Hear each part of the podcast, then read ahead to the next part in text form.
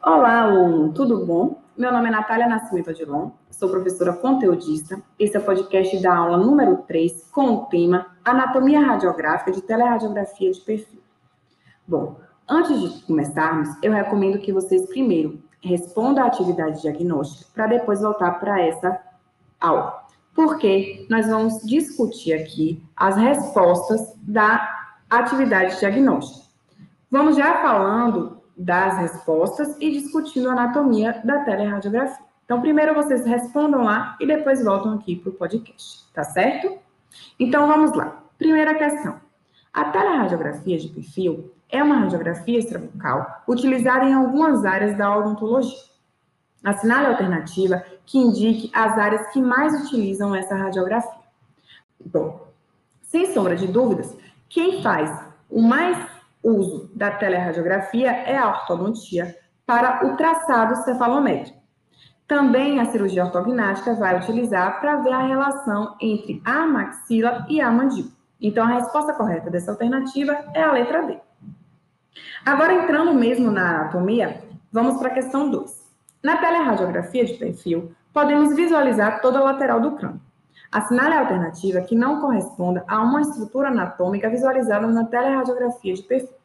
Essa é a questão boa para a gente começar a mapear as estruturas que são vistas na teleradiografia de perfil para tentar, assim, começar a memorizar.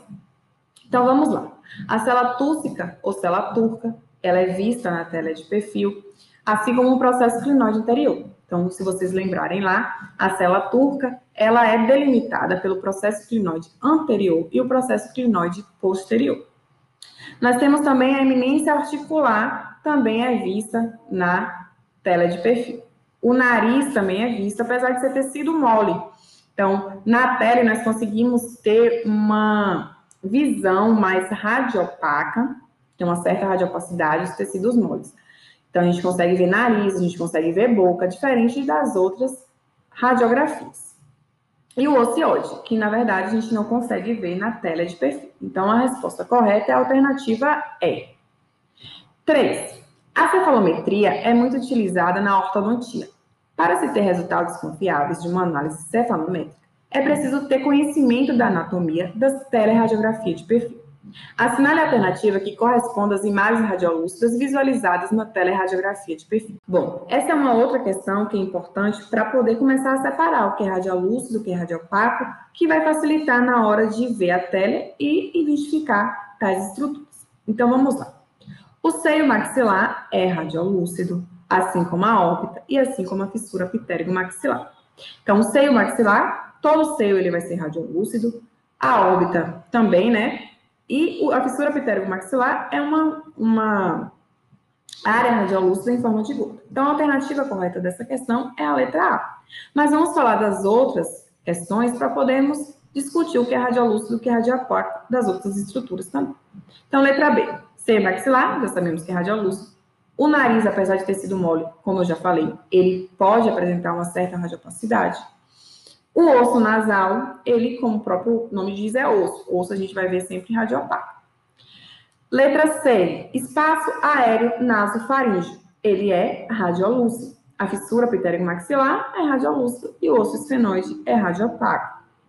Letra D, osso nasal, radiopaco. Espaço aéreo nasofaríngeo, radiolúcido. Osso esfenoide, radiopaco. E a letra E, espaço aéreo nasofaríngeo, radiolúcido, como já sabemos, assim como a fissura pitérico-maxilar, e o odontoide, que é radiopaco. Então, a alternativa correta é a letra A. E para finalizar, a questão 4. Em relação às estruturas anatômicas da teleradiografia de perfil, assinale a alternativa que corresponde à imagem radiopaca. Então, a gente já sabe aqui muitas estruturas que são radiolúcidas, né? Então, a órbita a gente já sabe que é radiolúcido, o seio esfenoidal é radiolúcido, porque todo seio é radiolúcido, como eu já falei anteriormente. O canal mandibular, ele é radiolúcido, mas ele é delimitado por duas corticais radiopacas. Então, não confunda as corticais radiopacas do canal mandibular com o canal que é radiolúcido. O seio frontal é radiolúcido e a espinha nasal anterior, que é radiopaca. Então, a alternativa correta é a letra E. Então, é isso que eu queria passar para vocês hoje. É, eu espero que vocês comecem a estudar a anatomia de uma forma mais aprofundada. E a anatomia é realmente ficar vendo as estruturas e identificando elas, tá certo? Então, até mais. Não esqueçam de ler o texto base para melhor consolidação do conhecimento.